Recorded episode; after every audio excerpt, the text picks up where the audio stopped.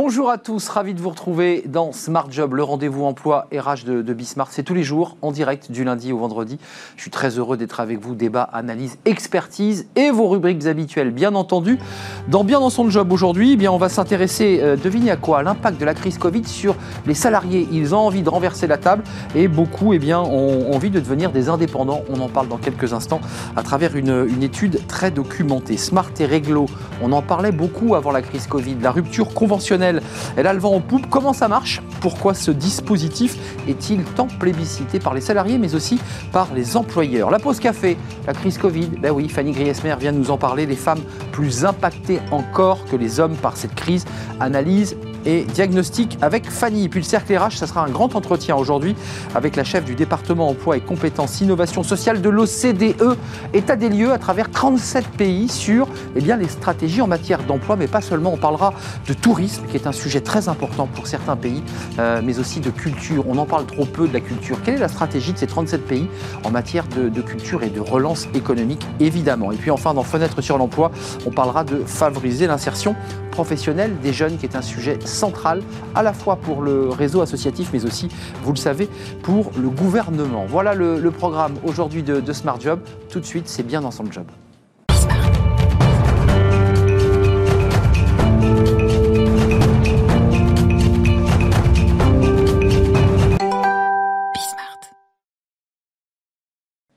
L'impact de la crise Covid, c'est un sujet récurrent ici dans notre émission et vous le savez, et on s'intéresse à cet impact euh, sur la transformation, j'allais dire, du salariat, la manière dont les salariés pensent leur avenir, pensent l'après-Covid évidemment. On en parle avec euh, Florian Steck. Bonjour Florian. Bonjour. Vous êtes cofondateur de Drag and Survey.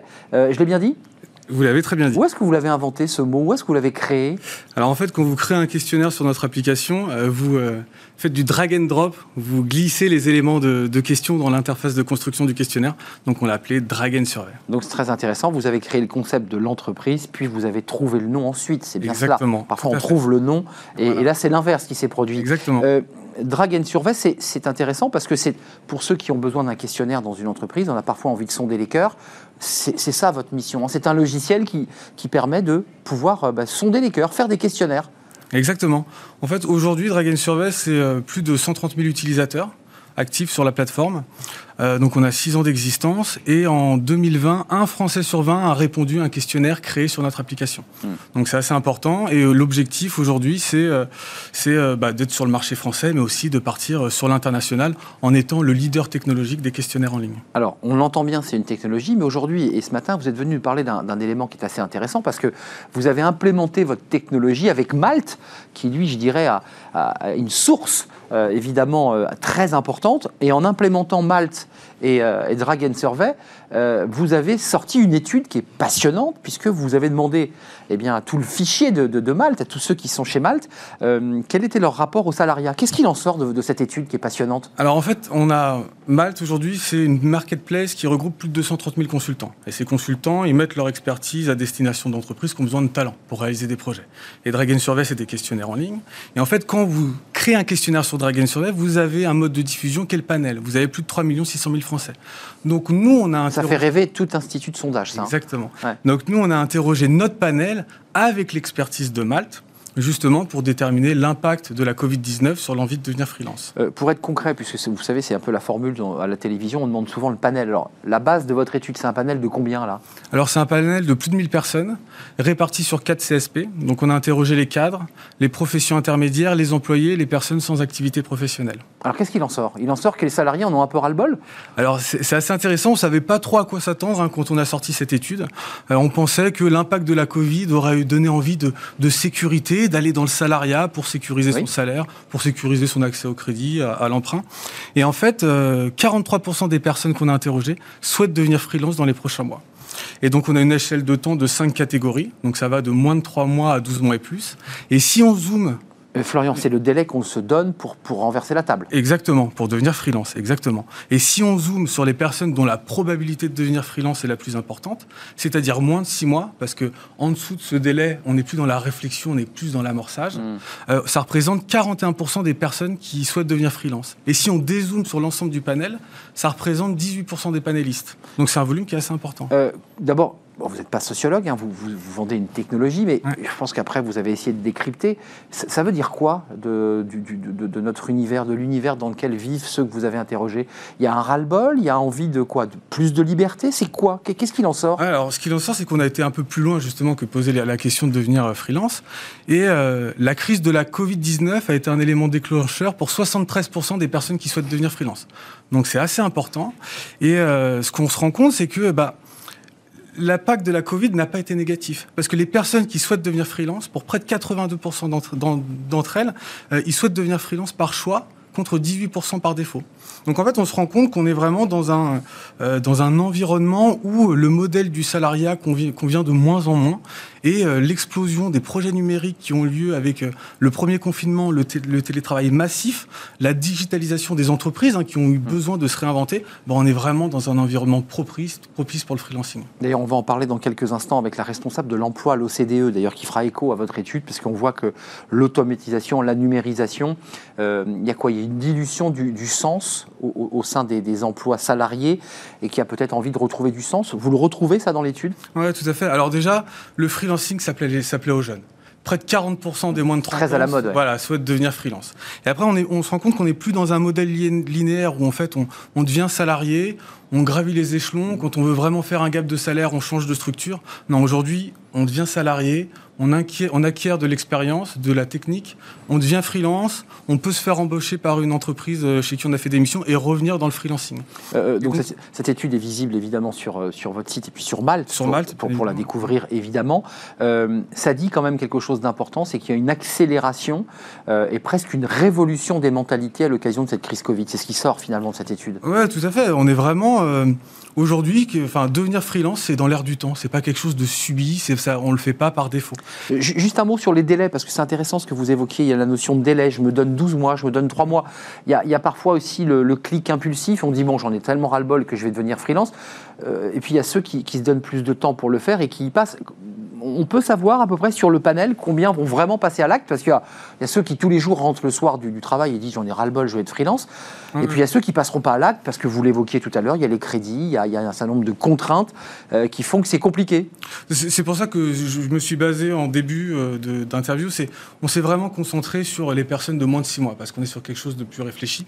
Mais ce qui va être intéressant, c'est cette enquête, on va en faire un baromètre. C'est-à-dire que l'année prochaine, on va mesurer bah, quelle a été l'évolution, on va suivre cette tendance. Est-ce que le Covid sera passé? Est-ce qu'on y sera toujours? Est-ce que le freelancing sera moins, sera moins attractif ou pas? On, C'est là qu'on va voir, qu'on va mesurer. Avant de nous quitter, je, veux quand même que vous reveniez sur, sur vos clients et l'utilité que vous avez, parce que votre entreprise, elle a une utilité, je dirais, sociologique, parce que ça permet de sonder les cœurs, mais euh, d'un mot quand même euh, sur, ces, sur ces cadres, il euh, y, a quoi derrière? Ils, ont conscience que quand on bascule dans le freelancing, et vous l'évoquiez vous-même, hein, parce que vous venez de la mmh.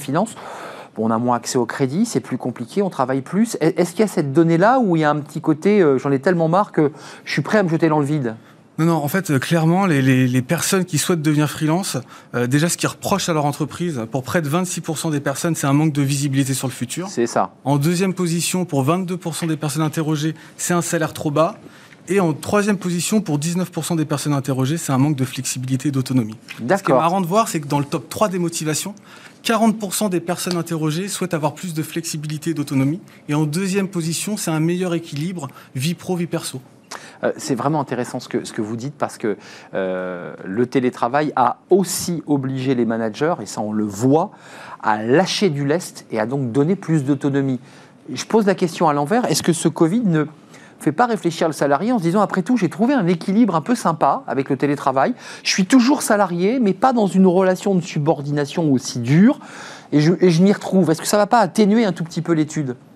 En, se disant qu'après tout ce télétravail c'est pas si mal.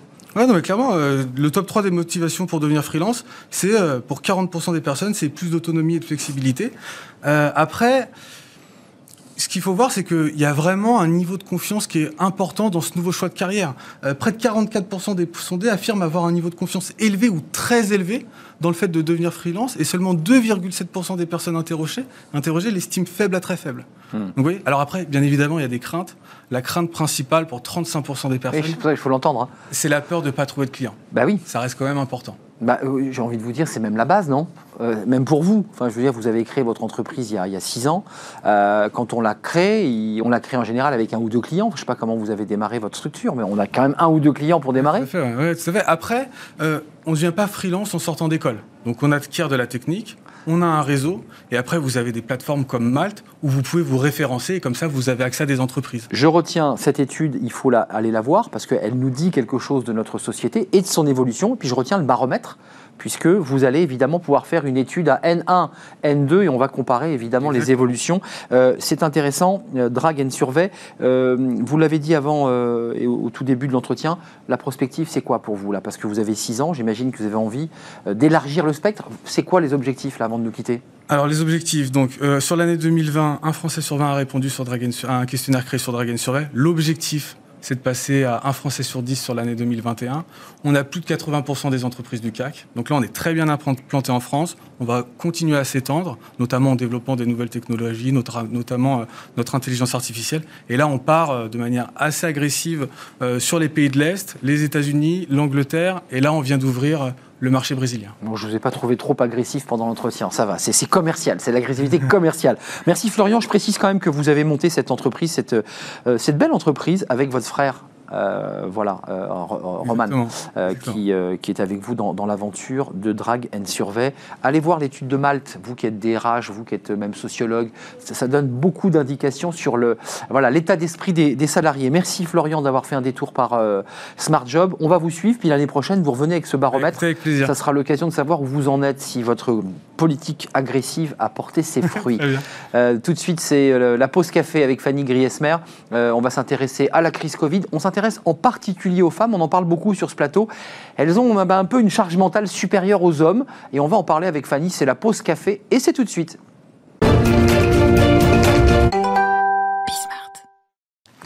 La pause café, légèrement avancée, ça arrive parfois dans l'entreprise. On avance la pause café. Oui, parce qu'on a une réunion. On a envie de partager un petit moment. Bah oui, puis, parce que parfois la réunion s'accélère et qu'on avance la pause café. Donc nous avons avancé cette pause café avec grand plaisir, Fanny. Euh, on parle des, femmes, on en parle beaucoup sur ce plateau, de cette fameuse charge mentale. Euh, comment cette. Euh, et pas que d'ailleurs. Et pas que la charge mentale. Comment cette, cette pandémie Covid, depuis, depuis un an maintenant, hein, on la vit depuis un an, a accentué les inégalités hommes-femmes? Alors déjà, c'est au global, hein, ça a quand même euh, accentué, renforcé les inégalités sur tous les plans. Hein. Euh, on a fait également apparaître de nouvelles sociales et économiques. Parmi les premières concernées, les femmes. Et euh, la situation est d'autant plus choquante qu'elle n'a rien d'éphémère, car la pandémie pourrait retarder effectivement l'égalité femmes-hommes de plus d'une génération. C'est considérable. C'est vrai que la pandémie a apporté comme un miroir grossissant en fait hein, sur les inégalités de genre. Euh, dans son dernier rapport chiffré publié le 31 mars dernier, le Forum de Davos nous apprend effectivement que l'indice de l'égalité des sexes aurait de nouveau reculé en 2020 à cause de la crise sanitaire, sociale et économique que nous traversons actuellement. Il faudrait compter désormais 135,6 années pour espérer entrevoir la parité à l'échelle mondiale. Autant dire un renvoi au calendrier grec. Hein. Ah On bah. ne le verra jamais. À l'échelle mondiale, il faut préciser que c'est différent dans, les pays, j'imagine, euh, européens. Le monde d'après, donc c'est un monde quoi qui va à reculons? Ah oui, totalement, car on, recule encore par rapport à l'estimation faite l'an dernier, c'est-à-dire avant la pandémie.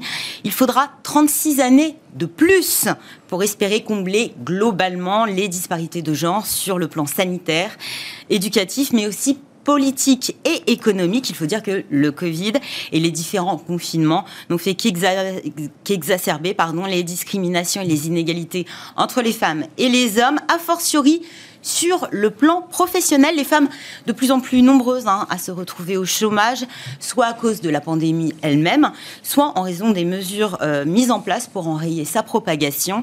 Un chiffre révélateur sur le front de l'emploi, celui de la perte des emplois chez les femmes qui aurait atteint 5% en 2020 selon le BIT contre 3,9% chez leurs homologues masculins. Mmh, on perd plus son emploi. Le forum a établi aussi un classement au sein duquel, il faut le dire, la France ne brille pas. Ne brille pas du tout même. Alors on a un classement avec plusieurs entrées. Alors sur le plan euh, d'une part de l'égalité femmes-hommes, la France se retrouve effectivement au 16e rang du classement mondial. On a 156 pays, donc 16e, on peut se dire que c'est pas, pas trop mal.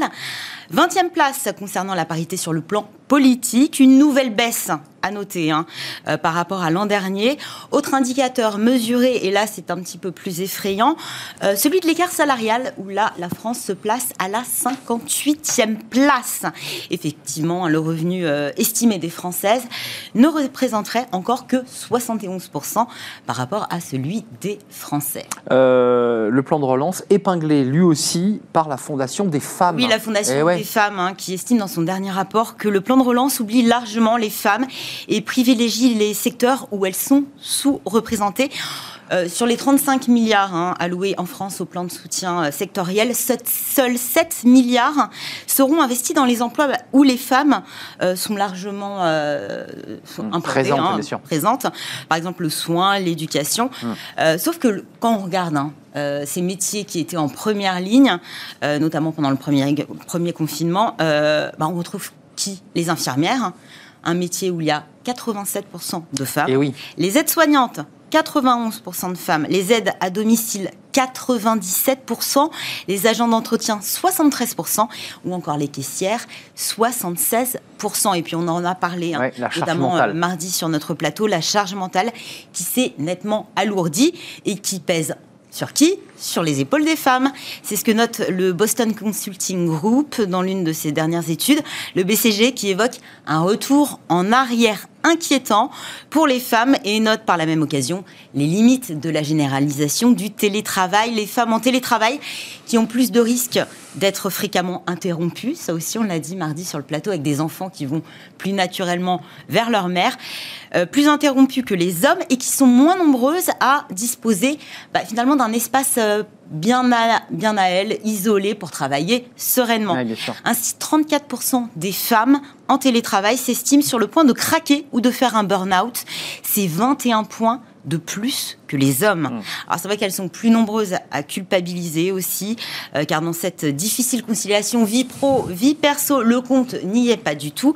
D'une part, la culpabilité hein, de ne pas avoir assez de temps de s'occuper euh, de ses enfants, et d'autre bah, d'autre part, le poids des responsabilités à la maison qui pèsent sur leur capacité à performer au travail, d'assurer toutes leurs missions. La double journée, et j'ai envie de vous dire la double peine. Oui, c'est la fameuse double peine, effectivement, des femmes, qui a finalement peu évolué des articles qu'on lisait il y, a, un an dans les colonnes du Monde. Le constat était là, et finalement, bah, il n'a pas beaucoup évolué. La situation empire. Bon, et eh bien écoutez. 135,6 années. Oui, on a, on a les femmes ont un petit peu de route, évidemment, avant de. C'est sur l'ensemble de la planète, il faut le préciser. Je pense que les chiffres au sein de l'OCDE, puisqu'on va en parler dans quelques instants, mais au sein de, de, l'Union européenne, doivent être un tout petit peu plus faibles. Je l'espère. On vérifiera d'ailleurs. Merci Fanny pour cette petite pause café avancée. Smart et Réglo, bah, c'est votre rubrique juridique. Elle est concrète. Vous la connaissez, vous qui êtes salarié ou chef d'entreprise. On appelle ça la rupture conventionnelle. Mais qu'est-ce que c'est? On en parle beaucoup. Elle est plébiscitée. Elle l'était avant le Covid. Elle l'est aujourd'hui encore un peu plus. Pourquoi ça marche si bien cette rupture conventionnelle On en parle tout de suite avec un avocat et il nous rejoint.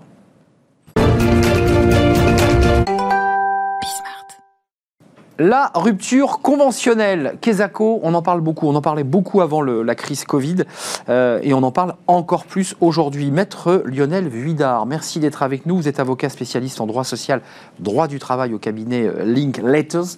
Euh, merci d'être là. D'abord, sur le cadre juridique, indépendamment du, Covid, qu'est-ce que c'est la rupture conventionnelle?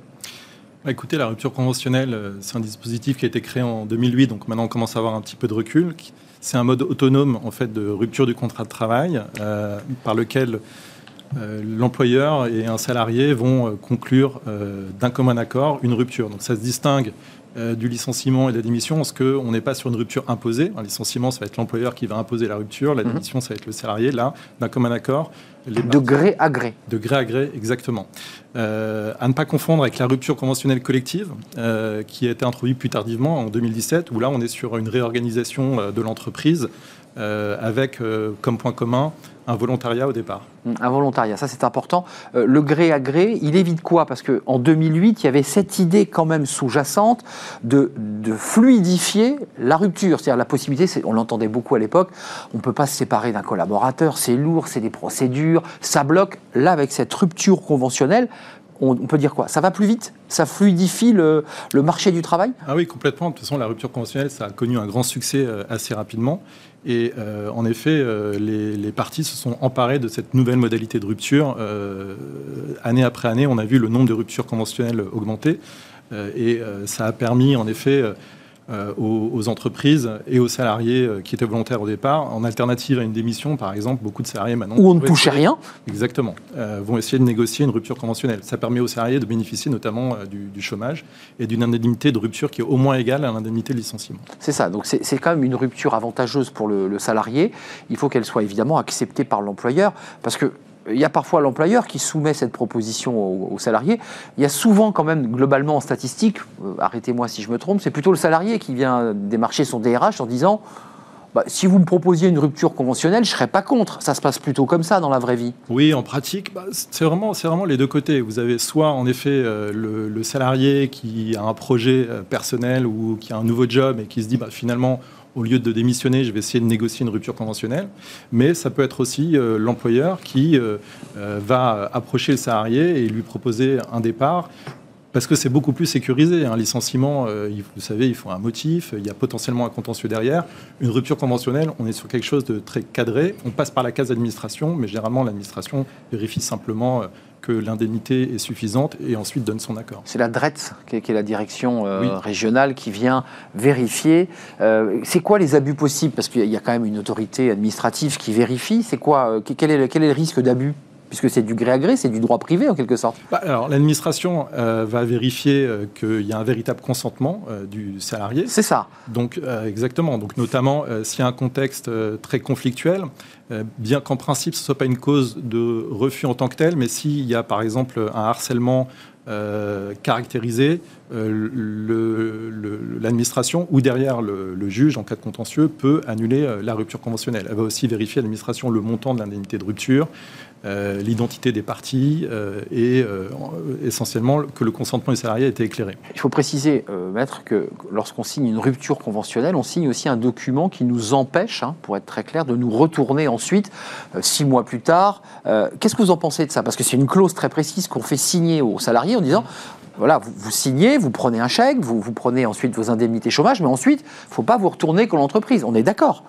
Alors, je, vois, je vois faire la moue. Oui, oui et non, parce qu'en réalité, la rupture conventionnelle en tant que telle, c'est pas euh, un document qui va empêcher le salarié de se retourner contre l'entreprise, contrairement aux idées reçues.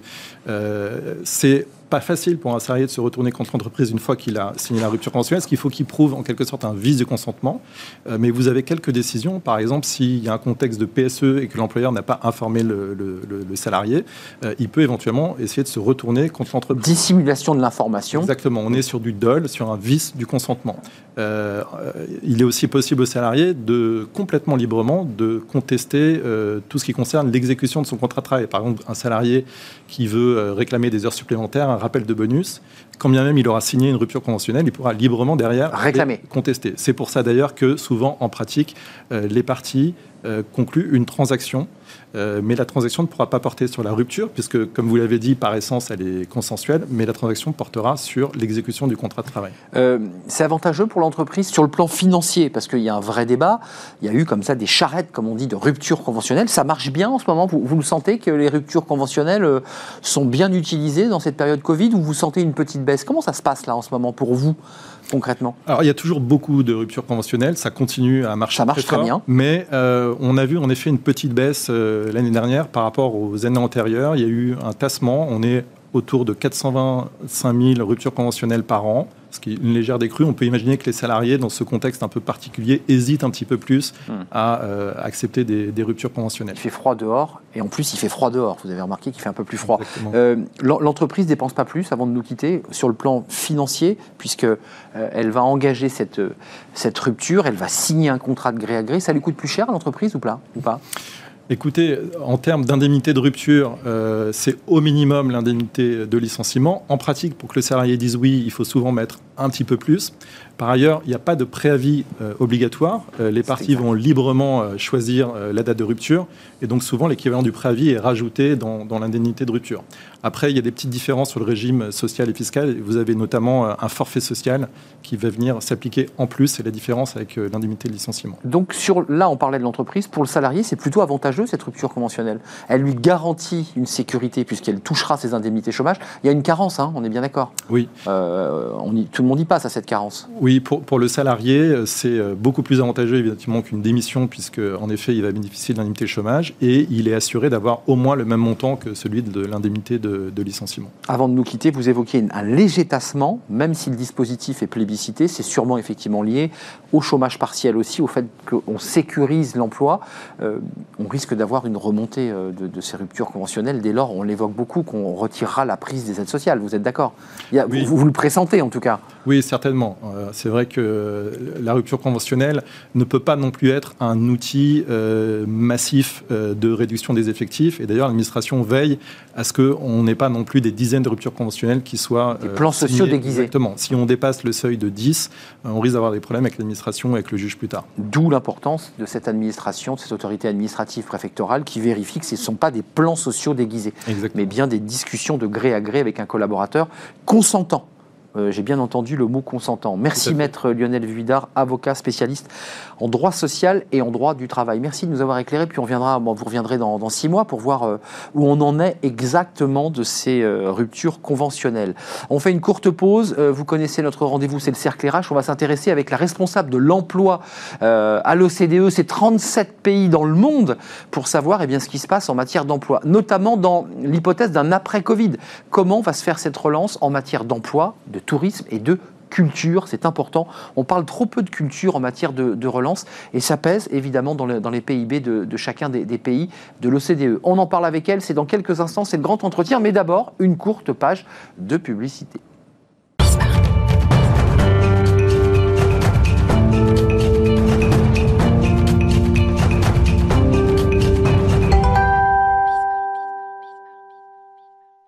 Le cercle RH, notre débat. Aujourd'hui, c'est un grand entretien. On va faire un, focus sur l'emploi. Ben, c'est normal, vous êtes dans l'émission Smart Job. Un emploi de la fenêtre de l'OCDE. C'est 37 pays dans le monde, euh, des pays importants, euh, sur des continents différents, avec des stratégies différentes en matière d'emploi de, et, de, et de relance, parce que nous sommes déjà aujourd'hui dans notre émission euh, en train de nous projeter dans l'après-Covid. Karen McGear, merci d'être avec nous. Je suis très heureux de vous accueillir. Alors, on fait des fait des rounds de, rencontres avec l'OCDE. C'est important aussi de, donner la parole à, l'OCDE sur ce plateau. Vous êtes euh, chef de FE euh, du département Emploi, Compétences, Innovation Sociale à l'OCDE. Rappelons que l'OCDE, c'est 37 pays et que l'OCDE a un rôle d'aiguillon euh, et qui propose eh bien, les bonnes pratiques, de bonnes actions. commençons par l'emploi. Sur ces 37 pays, que se passe-t-il? On est sur des continents différents. Euh, il y a bien sûr l'Europe, euh, il y a les États-Unis, il y a le bloc Amérique du Sud. Euh, quelle est la stratégie de ces pays, si on doit le dire en, mots très simples? Quelle est leur stratégie et en quoi elle diffère, par exemple, de la stratégie française et européenne?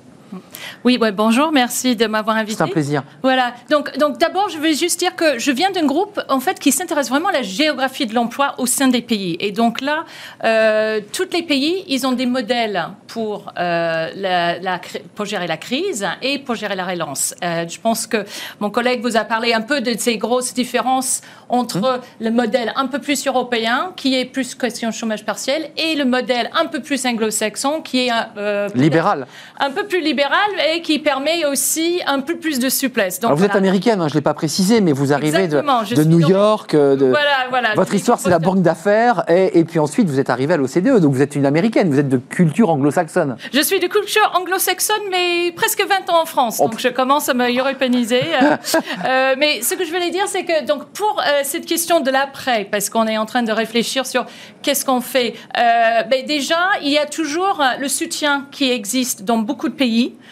pour que, euh, parce qu'on n'est pas encore sorti de l'auberge. Euh, et donc ça, c'est très important. Il y a quand même, même si on a réduit le nombre de personnes en chômage partiel dans différents schémas dans différents pays, euh, il y a quand même toujours une crainte pour les entreprises. Karen, juste un mot, qu'on soit bien d'accord. Le chômage partiel existe aussi aux États-Unis pour poser une question de béotien et naïve, ou il n'y a pas ce modèle-là aux États-Unis pour prendre Alors, un... alors c'est dans d'autres formes. Alors, c'est vrai que la traduction de furloughed, euh, je n'arrive pas à, Mais il y a une aide. Il y a une aide. en fait, le modèle est plus orienté vers un aide matérielle aux personnes qui n'ont plus d'emploi.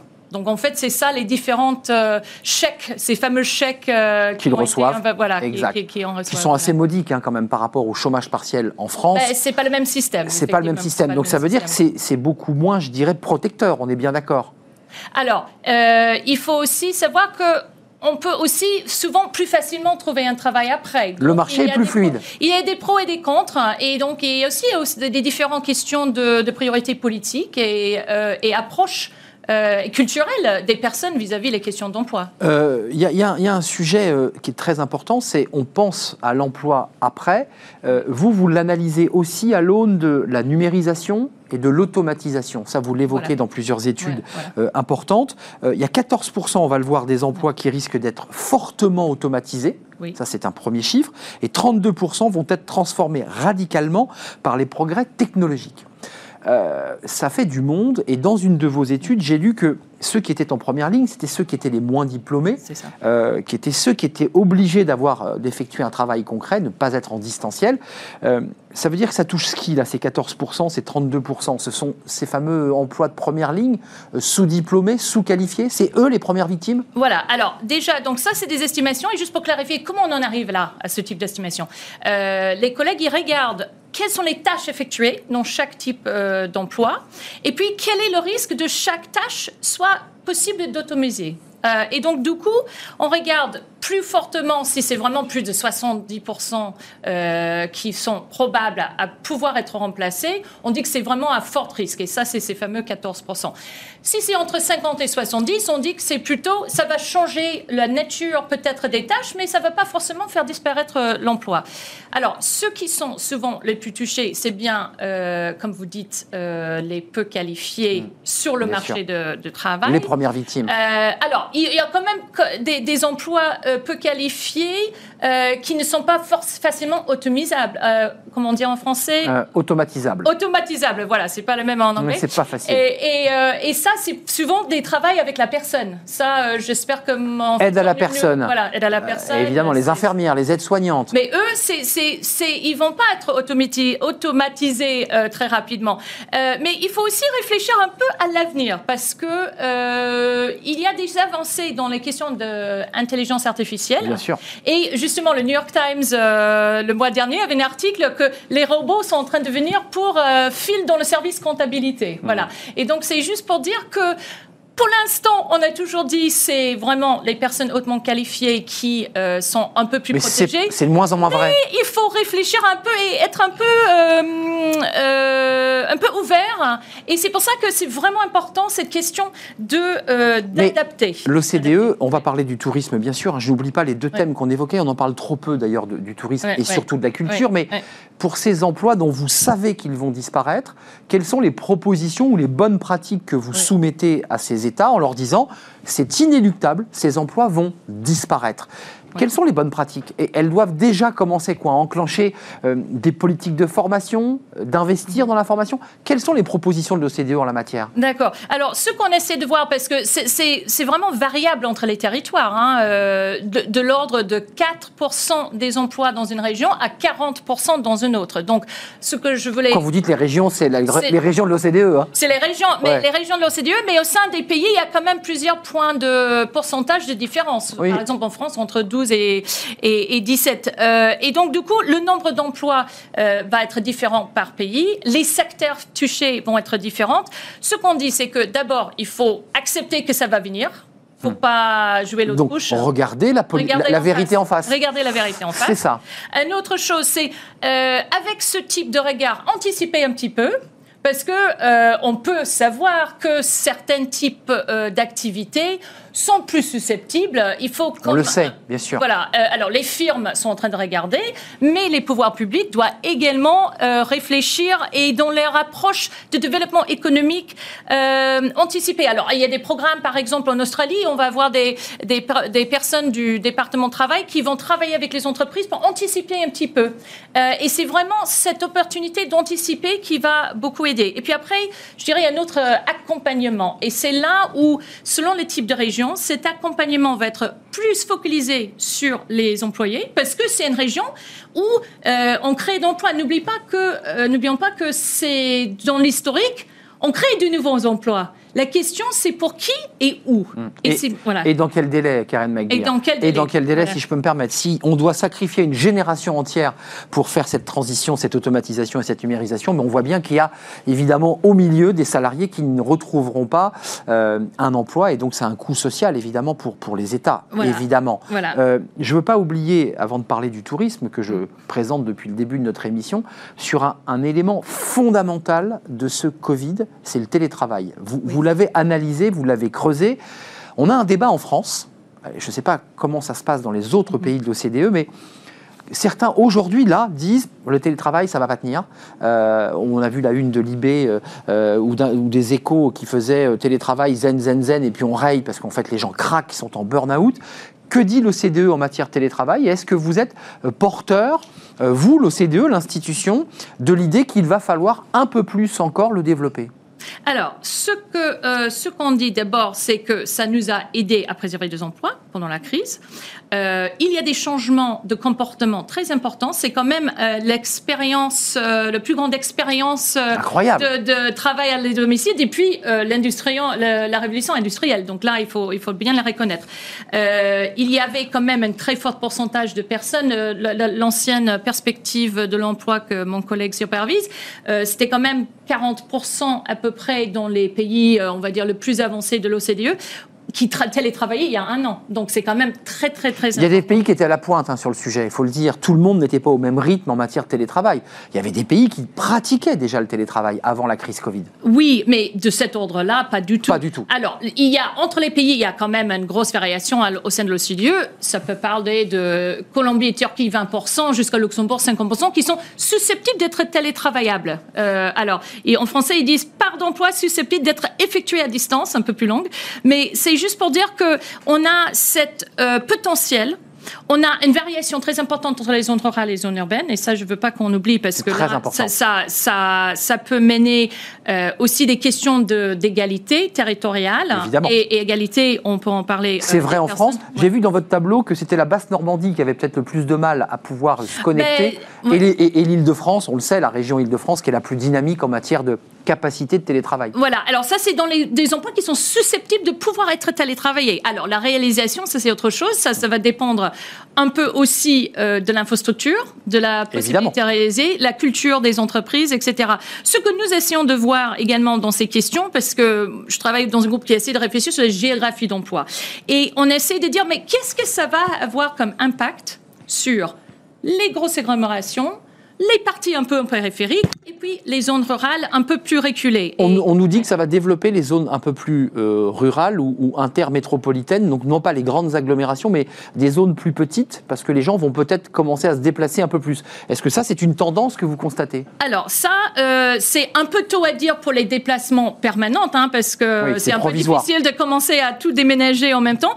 Ce qu'on essaie de, voir, c'est que dans les grosses villes, euh, c'est bien évidemment dans le avec le confinement, beaucoup de pertes de potentiel d'emploi, euh, surtout dans les secteurs de services qui servaient. Si les gens euh, vont à ce qu'on anticipe, euh, mais on n'a pas de boule de cristal, c'est que il va y avoir une espèce de hybride, c'est-à-dire que les gens vont peut-être télétravailler un peu plus, et aller aussi au bureau. Un petit peu. voilà. Et donc peut-être on a fait un peu comme le boucle d'or peut-être pas assez, peut-être un peu trop, et on va trouver le juste milieu. Et, c'est là où euh, on peut en parler. Ces opportunités et défis vont être un peu différentes selon le type de territoire. Alors, vous, le plébiscitez, le télétravail, c'est compliqué, l'OCDE n'est pas là pour donner une bonne note aux États, il faut quand même le préciser. Hein. Vous faites des propositions et des bonnes pratiques. Est-ce que vous, l'OCDE, au sein de l'ensemble des membres qui se réunissent autour de votre nouveau secrétaire général, qui est australien, ancien ministre des Finances, il a été nommé il y a quelques, élu il y a quelques semaines. Et qui a des origines européennes. Et qui a des origines européennes, en effet.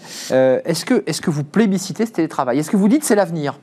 Alors, c'est pas c'est pas à nous de décider. Hein. C'est euh, bien évidemment, ça va être beaucoup les firmes et aussi les, pouvoirs publics qui vont peut-être inciter, euh, encadrer. Alors, ce qu'on dit, euh, c'est que pendant la crise, bien évidemment, il y avait déjà des améliorations ou des changements pour accompagner au niveau des cadres réglementaires. Parce que avant, en fait, c'était une question de passer de l'opportunité à la nécessité. Et maintenant, on va essayer de trouver euh, un cadre. voilà, c'est ça. voilà, le cadre. Certains c'est pour avoir le droit d'en demander, et d'autres c'est pour avoir le droit de déconnecter. Voilà. Notre notre famille de soutien, c'est aider vraiment les PME, parce que euh, pour accompagner cette digitalisation euh, qui est nécessaire pour le télétravail. Bon, il y a différents modèles. Il y, a, il y avait des aides financières pour qu'ils achètent les équipements ou même des plateformes digitales qui peuvent en utiliser. La question de sécurité devient très importante et, et, coûteux. Donc là, il faut les accompagner. Il y avait des formations, des, etc., qui ont été données dans l'urgence pour cette transition rapide. Dans la continuité, il va falloir continuer avec ça pour qu'on égalise un peu le, champ. Pour que les euh, PME puissent rattraper leur écart technologique. Je ne veux pas qu'on se quitte. Il y a deux sujets fondamentaux. Mm. Le tourisme. Alors, le tourisme, c'est un sujet terrible parce que l'étude, euh, et je pense qu'elle est observée très près par les, États et les, membres, on voit qu'il y a des pays qui sont très touristiques, je pense notamment à l'Espagne, on va, en parler. Euh, vos chiffres sont, assez terribles. Euh, baisse internationale du tourisme qui pourrait aller jusqu'à 80% si la relance ne se faisait qu'à partir de décembre, il faut bien retenir ça, et 60 seulement, recul de 60%, si on repart en juillet, compte tenu que, vu les indicateurs sanitaires, beaucoup considèrent que juillet, c'est déjà une date qui, n'existe pas. Euh, alors, je parle avec la France, je ne sais pas si au niveau de l'OCDE, euh, vous avez des chiffres plus affinés. Comment ça se passe en matière de tourisme dans vos 37 pays? Euh, Ça représente quand même des chiffres importants de PIB pour beaucoup, beaucoup de pays. C'est vrai. Et vous dites assez calmement, regardez la vérité en face, il y aura en tout cas dans les six mois qui viennent, plus de tourisme international. Euh, on va être dans du tourisme plus local. C'est ça la tendance qui se dessine? Alors, ce qu'on a dit, c'est que euh, les estimations étaient quand même une baisse l'année dernière de 80% de la, le tourisme international. Voilà, c'est sans précédent. Et le comité, en fait, de, comité de tourisme, c'est un des plus anciens de l'OCDE d'ailleurs. Ça, c'est intéressant à savoir. Bah et, euh, et ce qui a aidé certains pays comme la France, c'est le, tourisme interne qui a aidé un petit peu le, pour le secteur. Mais bien évidemment, euh, il, y a, pas. il y a des changements pour les villes parce que les voyages d'affaires. Paris. Les voyages d'affaires, euh, en plus du tourisme euh, général, mais les voyages d'affaires, et, et, ça pour l'après. On va voir, est-ce qu'on va se déplacer autant et euh, voilà, ça c'est une autre chose. Il y a aussi la question euh, de ces PME l'écosystème tout autour du tourisme entière de tourisme. Il y a euh, ces questions de comment faire pour les aider pendant cette période de, trans, de, de, bon, de coupure presque complet euh, de, de, tourisme. Et donc là, ça fait partie des packages généraux de soutien.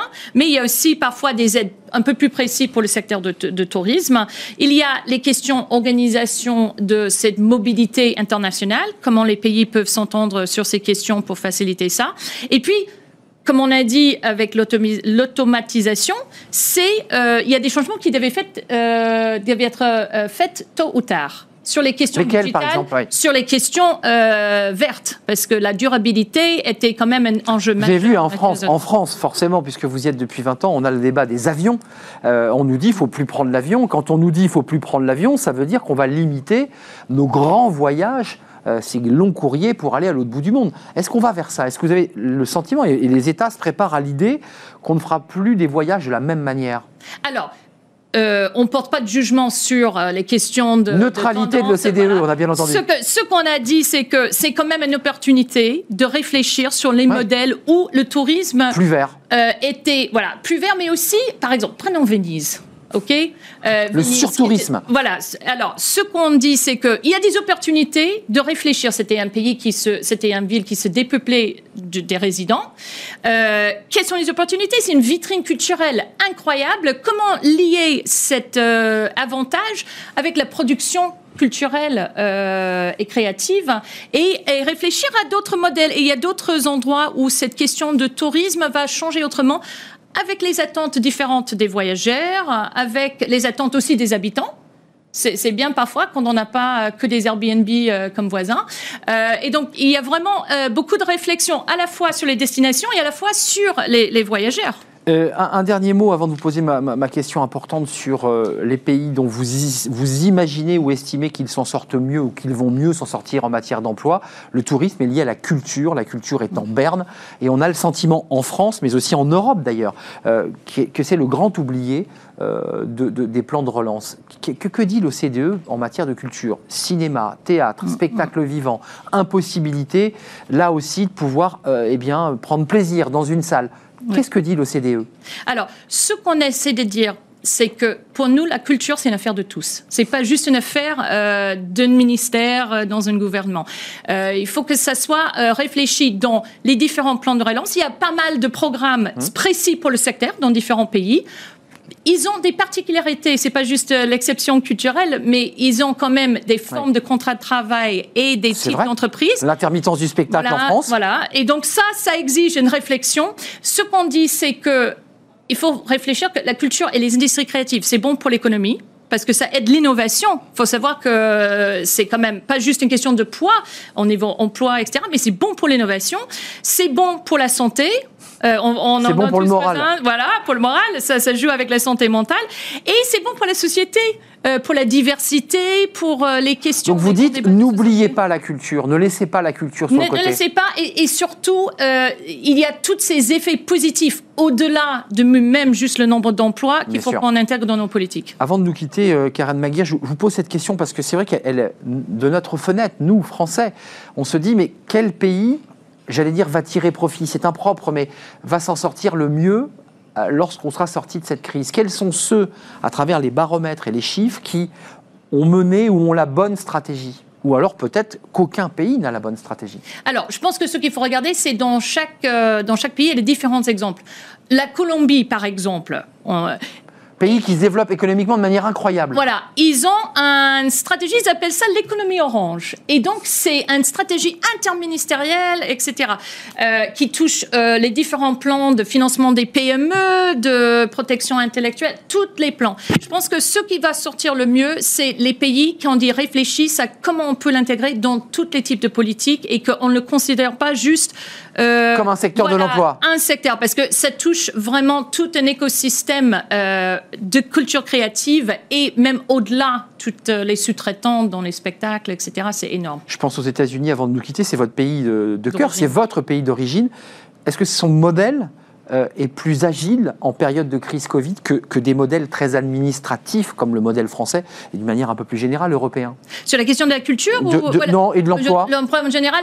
Euh, alors, c'est des jugements qui sont un peu, euh, peu, durs à, à, cerner. Ce qu'il faut savoir, c'est que l'économie va rebondir quand il y a plus de vaccins surtout, et c'est ça, c'est les dernières sorties de notre euh, Economic Outlook, c'est que euh, le plus de, personnes vaccinées, le plus vite que ça va répartir. Et donc, peu importe le modèle, ça, c'est très important euh, pour, y, pour y arriver. Hum, ça, c'est la dernière étude, évidemment, que l'OCDE, c'est une, déjà une logique presque biblique. Hein. il faut se vacciner, augmenter le nombre de personnes vaccinées pour pouvoir ensuite avoir la possibilité de repartir librement. Et accompagner les personnes qui sont un peu dans, la, dans les positions compliquées. Karen Maguire, c'était un plaisir de vous accueillir.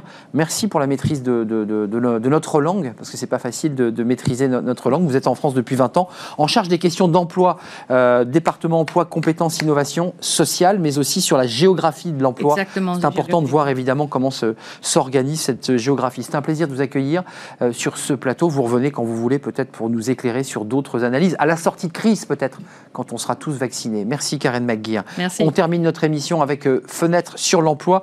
On va parler des jeunes. Je sais que l'OCDE s'intéresse aussi à la politique d'insertion euh, des jeunes, favoriser l'insertion professionnelle de nos jeunes.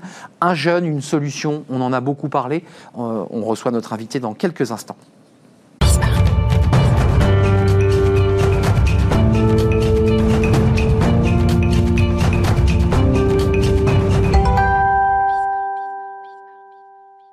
L'insertion professionnelle des jeunes, fenêtres sur l'emploi. On parle du recrutement, on a beaucoup parlé d'un jeune, d'une solution. Euh, David Alexandre Gava, merci d'être avec nous, euh, fondateur d'Engagement Jeune. Euh, racontez-moi, qu'est-ce que cette plateforme Engagement Jeune c'est une plateforme qui est en fait assez originale, en fait, qui est née il y a sept ans à l'occasion d'une réunion organisée par la FEP et qui a regroupé en fait des grands groupes. Euh, l'objectif, c'était juste de partager nos pratiques en matière de gestion de l'alternance. Donc, on s'aperçoit effectivement que les grands groupes font bien, bien leur travail. On était globalement à l'obligation. Les chiffres sont bons, là hein Les chiffres, oui. Alors, surtout l'année passée, effectivement, on, a, on a enfin presque atteint le, demi-million d'alternants.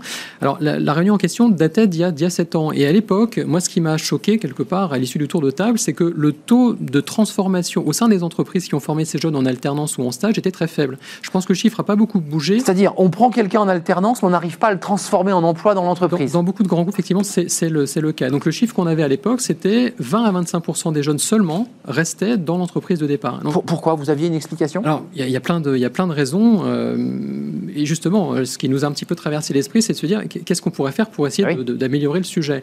Alors il y a trois, trois vecteurs finalement qui nous ont euh, animés. Premier vecteur, c'est de se dire est-ce qu'il n'y a pas moyen de mieux partager ces jeunes en interne au sein du groupe de départ avant qu'ils sortent Vous avez des groupes qui sont parfois très éclatés, qui, voilà, qui, peut-être ne, ne, gardent pas les jeunes alors, et donc les laissent partir alors qu'ils auraient peut-être pu les, recruter dans une autre équipe. Rétention de talent, garder. C'est de l'investissement aussi, il faut le dire. On, s'investit sur un jeune. Je pense qu'il faut avoir une logique un peu héroïste sur le sujet. Ah oui. Euh, le, tuteur a passé du temps, on donne. investi de l'argent, on donne. Ce serait bien de pouvoir garder les jeunes. Et ça, c'est de ce diagnostic-là, vous partez de ce diagnostic et vous créez euh, engagement, jeune. Voilà, donc première étape, est-ce qu'on peut partager nos jeunes en interne Mieux. Deuxième étape, est-ce qu'on peut garder le lien avec ces jeunes pour pouvoir, quitte à les laisser partir, les récupérer mm. quelques semaines, quelques mois plus tard? Parce que très souvent, on ne laisse pas partir les jeunes parce qu'ils sont mauvais, mais parce qu'au moment où ils sortent, il n'y a pas le poste qui va bien pour eux quelques semaines. pas leur euh, exactement. Exactement, quelques semaines, quelques mois plus tard, le poste peut tomber. À ce moment-là, euh, on est démuni. On va chercher des profils à peu près équivalents sur le marché, qui sont forcément peut-être très bons, mais qui sont pas acculturés, qui n'ont pas développé un réseau interne, qui connaissent pas les outils, les process de l'entreprise. Et ce serait bien de pouvoir récupérer ces jeunes déjà formés dans l'entreprise. Donc, engagement jeune sert à faire ça. Et on a été sur le, troisième vecteur, qui est de dire, allez, on va pas être naïf. 100% des jeunes formés, on va peut-être pas tous pouvoir les garder, mais est-ce que c'est pas intelligent de pouvoir mieux les partager avec nos partenaires d'affaires, notamment les PME, on en parlait tout à l'heure. Pour les reventiler, pour... Euh, Exactement, eh bien sûr. des territoires sur lesquels on intervient. L'offre et la demande. Exactement. On met en relation ces jeunes. C'est ça. Je ne peux pas les embaucher moi, bah, mais tant que ça serve à mon écosystème. Alors, je voudrais que vous me parliez du, label engagement jeune. C'est intéressant parce que on avait l'OCDE, alors qui parle beaucoup de bonnes pratiques, puisque l'OCDE travaille sur les bonnes pratiques. C'est une bonne pratique, ça, ce label engagement jeune je pense que c'est une bonne pratique, en effet.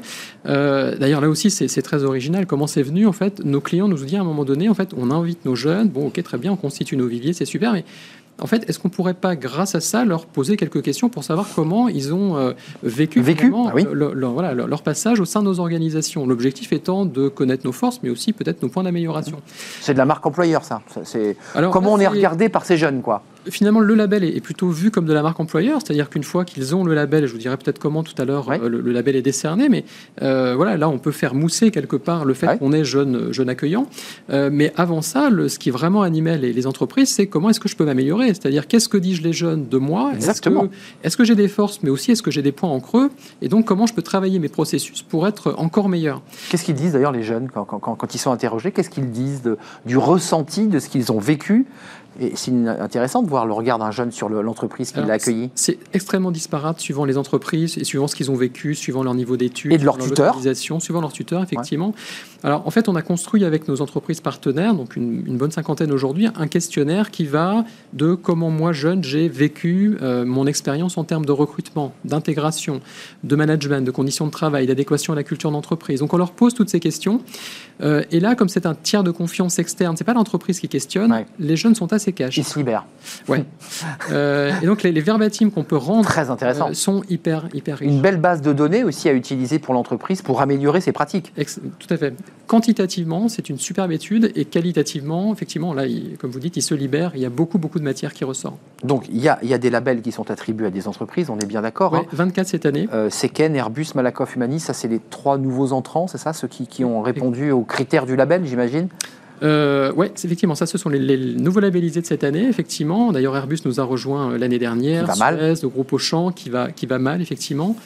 Voilà, toutes ces entreprises-là nous, nous ont rejoints et l'initiative aujourd'hui ne fait que croître, donc on est, on est plutôt content. David Alexandre Gava, avant, avant de nous, nous quitter, je voudrais qu'on revienne quand même sur cet engagement jeune et cette plateforme, parce que ce qui me semble intéressant dans ce que vous évoquez sur, sur le plateau de, de Smart Job, c'est l'idée qu'il y a aussi possibilité maintenant pour des PME, des ETI, d'avoir accès à un vivier, puisque là on parlait de grands groupes, Absolument. mais l'idée c'est de pouvoir permettre à ces entreprises moyennes d'accéder à ces jeunes. C'est bien ça l'objectif. Alors c'est l'objectif, d'ailleurs, grande ou petite, euh, en mode recrutement, je cherche des jeunes pépites, des jeunes talents formés. Il faut aller sur la plateforme. D'abord, allez-y, et deuxièmement, c'est gratuit. C'est-à-dire, ça ne vous coûtera rien. Vous, patron, patron de PME, patron d'ETI, enfin, je m'adresse à vous. Oui, bien sûr. Euh, oui, c'est important que vous le disiez. N'hésitez pas. Vous faites une demande de compte. On va simplement valider que vous existiez bien. Hein. on ne veut pas que n'importe qui accède aux données des jeunes. Et puis derrière, vous pouvez recruter de façon totalement libre et gratuite. Allez-y. Donc, on s'inscrit. Je suis chef d'entreprise d'une petite, grande, très grande entreprise où j'en suis le DRH. Exactement. Je, je suis référencé. Puis ensuite, j'ai accès à un vivier de profils qui me sont proposés et je vais essayer, ben, je peux rentrer en contact directement avec eux, nous sommes bien d'accord? Exactement. Plus, vous pouvez aussi entrer en contact avec le tuteur qui les a cornaqués quand ils sont passés via l'alternance. Pour avoir un retour. Pour avoir un retour voilà, sur la façon, sur le savoir-être du jeune, etc. Donc vous pouvez aller beaucoup plus loin que simplement un CV simple. C'est une plateforme, vous l'aurez compris, gratuite, euh, l'a dit son, fondateur, c'est très important, d'une mise en relation grâce au numérique, encore une fois, c'est cette révolution numérique, entre une offre des jeunes et, une demande. Euh, allez-y, allez vous inscrire si vous êtes à la recherche d'alternants.